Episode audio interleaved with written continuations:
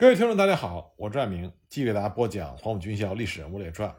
上次我们说到，当中央红军突破湘江封锁线的时候，负责殿后的红三十四师已经陷入到危险的境地。红三十四师的编制呢，在中央红军的队伍里是比较大的师的编制，人数呢有五千多人。那么，在中央红军走上长征的道路之后，连续突破了国军的三道封锁线，还从来没有发生过。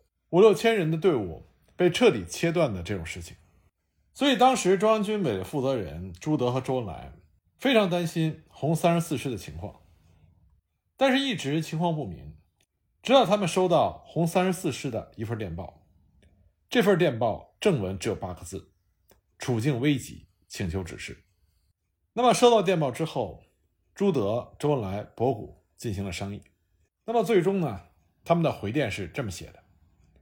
三十四师如于今三日夜能经大塘区，从凤凰嘴渡河，由咸水界首之间能赶到洛江区，那么就有可能归还主力。如时间上已不可能，应以你们自己的决心，即改向兴安以南前进。但你们必须注意，桂敌正在向西移，兴安之南西进的道路比较少，桂林河不能徒涉，你们必须准备。在不能和主力会合的时候，要在一定的时期内发展游击战争的决心和部署。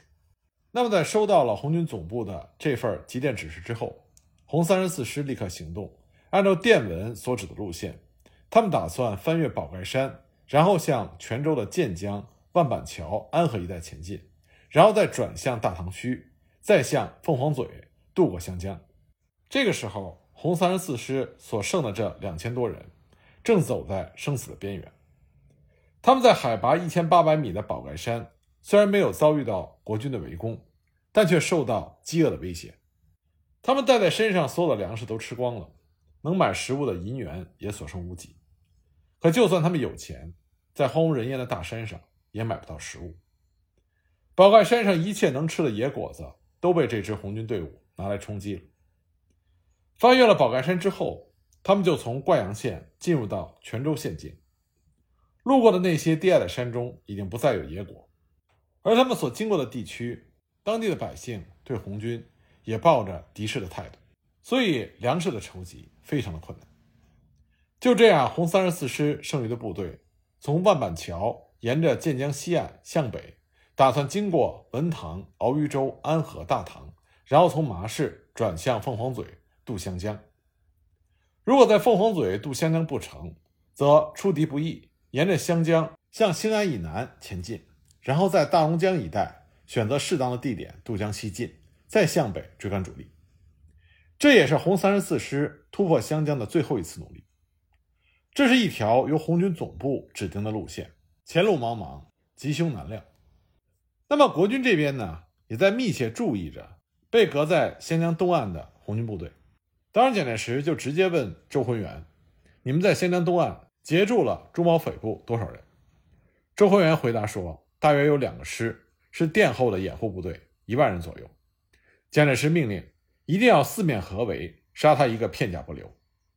而素来以坚定的反攻立场著称的白崇禧，更是打算对于进入到广西境内的红军举起屠刀。当时白崇禧呢向蒋介石保证说：“只要我桂北民团在。”就可以把切断在湘江以东的窜匪全部的扫荡干净。白崇禧这可不是空口说大话，在红军经过的桂北、兴安、泉州、灌阳这三个县，仅民团常备队就有一点五万多人枪。根据一九三四年十月国民党广西省民政厅统计的数据显示，泉州有民团总计是七千零九十六人，兴安呢则有三千三百八十六人。灌阳有四千零九十一人，白崇禧一点也没有说大话。最终导致红三十四师全军覆没的主要原因，正是广西方面的地方民团。那么这个时候呢，红三十四师仍然在寻找渡过湘江的机会。可是湘江两岸到处都是桂军、湘军和中央军周浑元部，再加上漫山遍野的地方民团，红三十四师已经处在多路强敌的重重包围之中。当红三十四师从万板桥往北，刚过四所不远，就在安河乡的文塘村附近，被桂系夏威指挥的十五军四十四师层层包围。那么，桂军四十四师师长王赞斌命令部下对红三十四师分割歼灭。桂军的炮火从北面向红三十四师进行了连续的轰击，机枪、迫击炮一起开火。遭受到突然打击的红三十四师顿时不知所措，因为往北去大唐区进抵湘江的路被堵死了。那么师长陈树湘就下定决心，要不惜一切代价杀出一条血路。他把这个决心就传给了正在幺零二团指挥突围的师政委程翠林。程翠林呢，又把这个决心传给了一百团的团长韩伟。至于死地而后生。红三十四师的指挥官们决定破釜沉舟，背水一战。但是呢，红军奋勇向前的一切努力终归失败了，火力和兵力都相差太远，红军根本就没有能力向北打开通往大唐的血路。幺零二团向前连续冲锋数次，付出了大量的伤亡，也没有能够前进一步。在拼死的冲杀中，在幺零二团指挥战斗的红三十四师政委程翠林。政治部主任蔡忠、幺零二团的团长吕观印等半数的红三十四师的师团一级的指挥员相继阵亡。那么一百团的情况稍微好一些，团长韩伟在发现冲出去之后仍是孤掌难鸣，而会遭到国军的围歼，所以他命令部队且战且退，来保存所剩不多的战斗人员。尽管如此呢，一百团的团政委侯龙辉和一百多名战士。也牺牲在了战斗中。至此呢，被切断在湘江东岸地区的红三十四师已经处于进退维谷的危险境地。他们已经不能冲到大唐麻市，再到凤凰嘴去渡过湘江了。可是退回宝盖山，那么下面又往何处去呢？陈树湘这个时候只能靠自己了。他想跟中央军委联络，可是电台已经没有了。在刚才的几次激烈的战斗中。无线电队的同志全部阵亡，所有的器材都毁了，所以一切的重大决定，包括战与降、生与死的选择，都得靠红三十四师他们自己了。那么，在向北的道路已经被彻底堵死，部队伤亡惨重的情况下，陈汝湘改变了主意，他命令部队立即往后撤，另找西进之路。陈汝湘在收拢部队的时候发现，这一仗下来。他不仅损失了大量的战斗人员，也失去了他最得力的几位指挥员和战友，包括他的师政委、政治部主任、一位团长和两位团政委。一仗打下来，红三十四师所剩的已经不到一千五百人了。那么陈树湘就下令向南撤退，从兴安以南寻入西进。当陈树湘率领部队向南进军的时候，他再度遭到了国军层层的阻击。西进的所有道路被彻底切断了，红三十四师陷入绝境。那么陈树湘就召开了师团一级干部会议，时间是一九三四年十二月三日的晚上，地点呢是在文塘村东一处山腰上的树林里。当时刚刚脱离了贵军的追击，大家都没有吃晚饭。参加会议的是红三十四师仅存的那些最高首长。陈树湘首先发言，他语气沉重地说。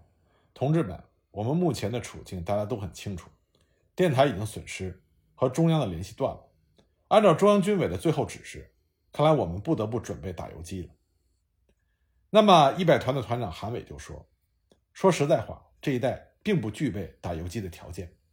这里是桂系军阀统治很深的地方，民团活动非常的厉害，要打游击也不能在这里打。”陈树湘同意韩伟的意见，他表示。还是沿着原路撤回，回到群众基础比较好的湘南老区去发展游击战争。那么，其他的指挥员都同意陈树湘的意见。最后呢，大家一致决定向东沿着宝盖山返回灌阳，然后打回湘南，开辟游击区。但是陈树湘他没有想到的是，回湘南的道路要比他们想象的难得多。一九三四年十二月三日。红三十四师在文塘受阻之后，又翻越宝盖山向东回撤湘南。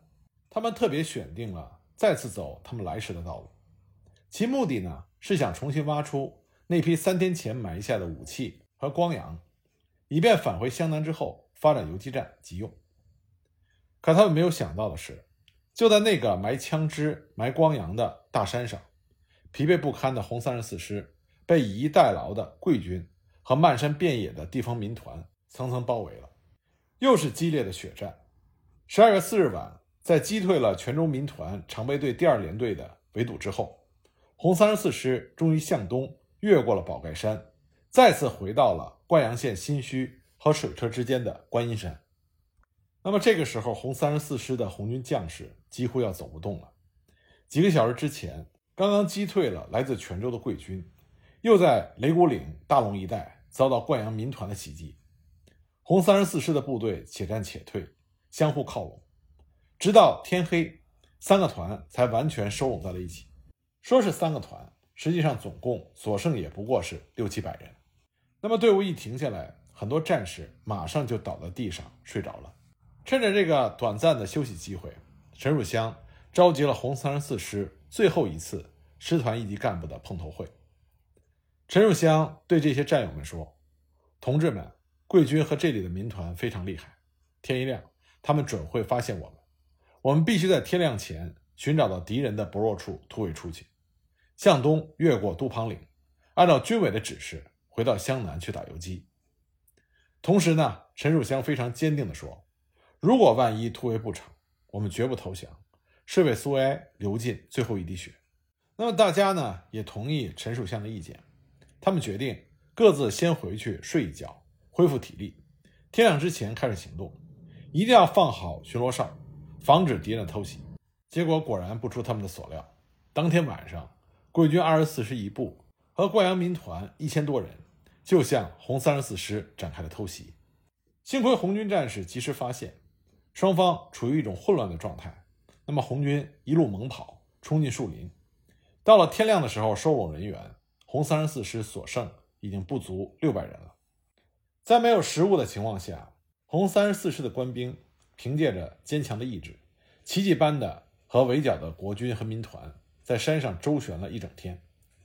他们一个山头一个山头的守，一个山头接一个山头的退。红军战士自己知道子弹有限，所以呢，总是把敌人放得很近，再准确射击。就这样，红三十四师且战且退，和两三倍的敌军周旋了整整一天。到了十二月五日天黑的时候，红三十四师已经退到了离灌江不远的地方。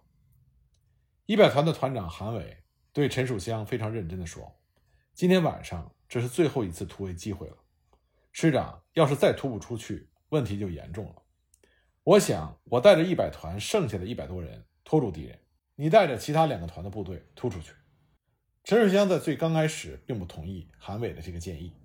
不过，在韩伟的一再坚持之下，最后红三十四师决定按照韩伟的计划行动。韩伟和红三十四师其他这几位战友一一握手告别，这也是他们的永别。那么，韩伟就率领着一百团一百五十多名战士去阻击国军和民团了。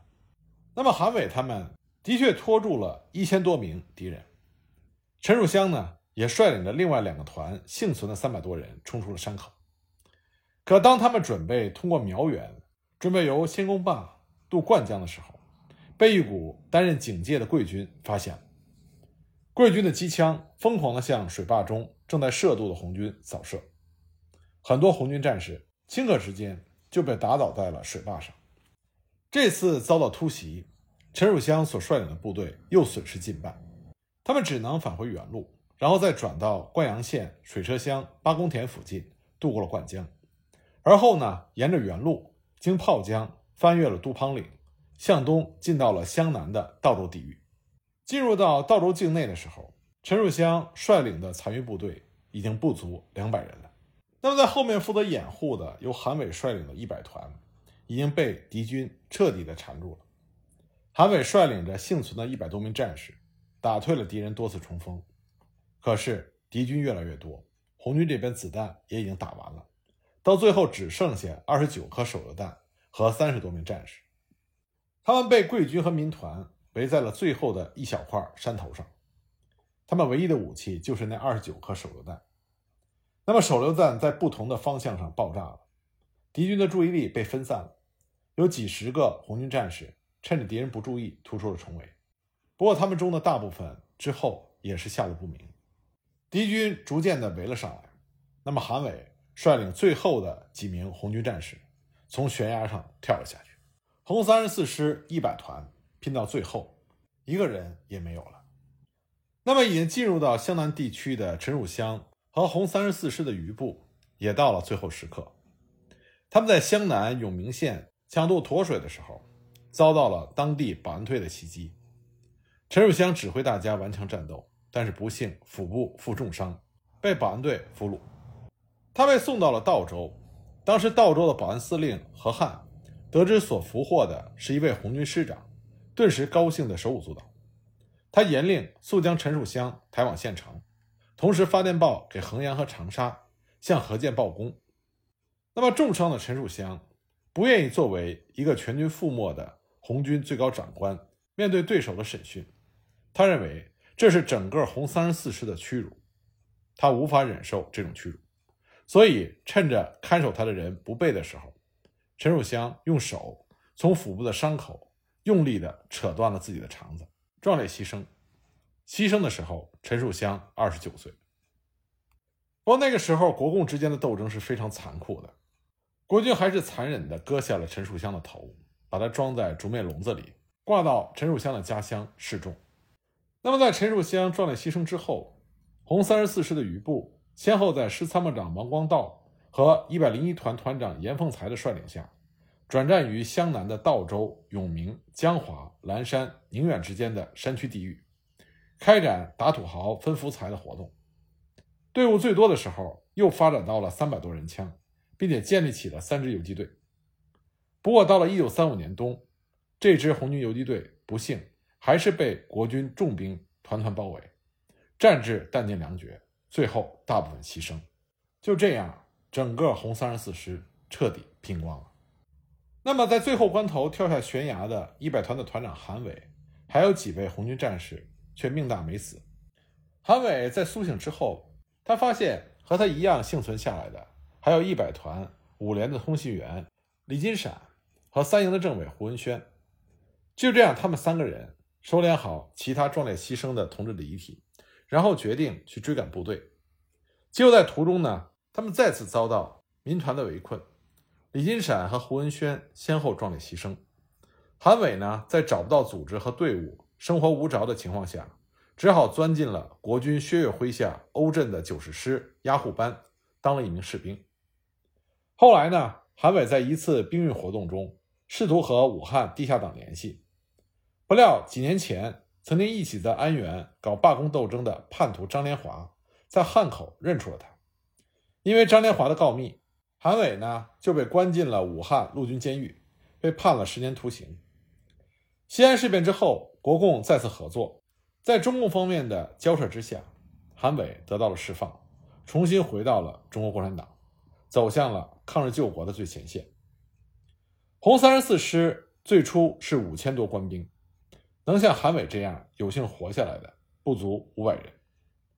根据党史部门和桂系等方面有关资料显示，红三十四师五千多闽西子弟，在全师覆没的全过程中，多数战死沙场，有的呢，则是在负伤之后被冻死、饿死、病死，剩下的四百多人都被国军或者是地方民团俘虏，先后被关押在广西的泉州县城和桂林的监狱里。后来呢？白崇禧经过请示李宗仁，在得到了遣返回原籍的首肯之后，将这些被俘人员用船运到广州，最后又送到了福建厦门，最后遣散回到了闽西原籍。那么这些被送回原籍的红军战俘，后来在国共合作抗日的时候，多数又重新参加了新四军等抗日的队伍。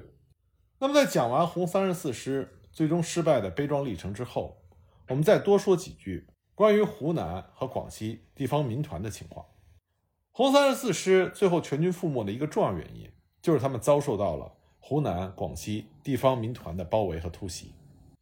那我们就来看看广西民团，因为国民党的地方民团以广西最为典型，他们不仅实力比较强，而且呢反攻立场非常的坚定。广西民团兴盛有着一定的历史渊源，主要是因为中原大战败退之后。桂系军阀李宗仁和白崇禧为了摆脱困境、扩充实力、解决兵源不足的问题，就开始大规模的训练广西的地方民团。像一九三四年十一月公布的《广西民团条例》，就做出了详细的规定：凡属中华民国国籍，在广西省内居住已满二年、年龄十八岁以上、四十五岁以下的男子，均有被征为团兵的义务。团兵分后备队、常备队、预备队。后备队和预备队隶属于县民团司令部，常备队呢则隶属于区民团指挥部。后备队是以年在十八岁以上、四十五岁以下的壮丁编成，凡年在十八岁以上、三十岁以下者为甲级队，年在三十一岁以上、四十五岁以下者为乙级队。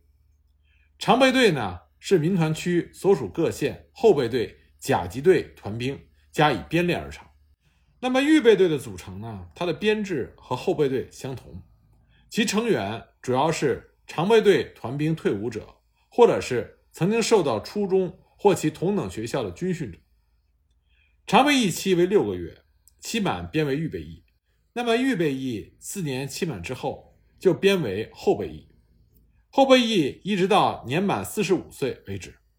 为了培养民团干部，广西还设置了民团干部训练队，隶属于区民团指挥部。干部训练队训练期间定期为六个月。常备队、干部训练队的武器、被服、装具都是由驻省最高军事机关发给。预备队、后备队团兵的武器和服装均需自备，如果没有枪支。就用刀和长矛代替，不过地方上也必须就枪支的配备加以全力的配合。常备队官兵在训练期间定为六个月，预备队呢在每年农闲时训练一个星期，县民团司令部负责召集。后备队的甲级队和乙级队的训练时间一般为两个月或者是三个月。那么受到训练之后的后备队在每年农闲的时候。需要轮流训练一个星期，也是由县民团司令部来组织。那么由这些，我们就可以看到，广西的青壮年他不仅都有加入地方民团的义务，而且呢是常年在编，一直到四十五岁，武器和服装大部分自己。因为经常参与半正规化的训练，广西的这些民团团兵就具备了一定的军事素养，再加上他们多是同乡，甚至是沾亲带故。彼此之间比较熟悉。那么，广西当局重视民团建设，打着保境安民的口号，对上述条例执行的非常到位，因此，广西的地方民团具备着相当的战斗力。在一九三零年以后的十年时间里，国民党广西省政府累计训练了近一百五十万的民团民兵。中央红军过湘江的前后，正是这支准军事化武装鼎盛的时期。由于广西的民兵不穿军装，平时里从事生产劳作，暂时服从地方政府的指挥，所以当红军碰到他们的时候，经常是兵民不分，难以发现这些民兵的真实身份，具有相当强的隐蔽性。再加上长期接受国民党对共产党和红军的批判宣传，因此民团特别强调本地的自保。事实也证明，广西民团给红军过湘江。特别是因为各种原因掉队的人员，造成了极大的伤害，更是红三十四师全军覆没的直接原因。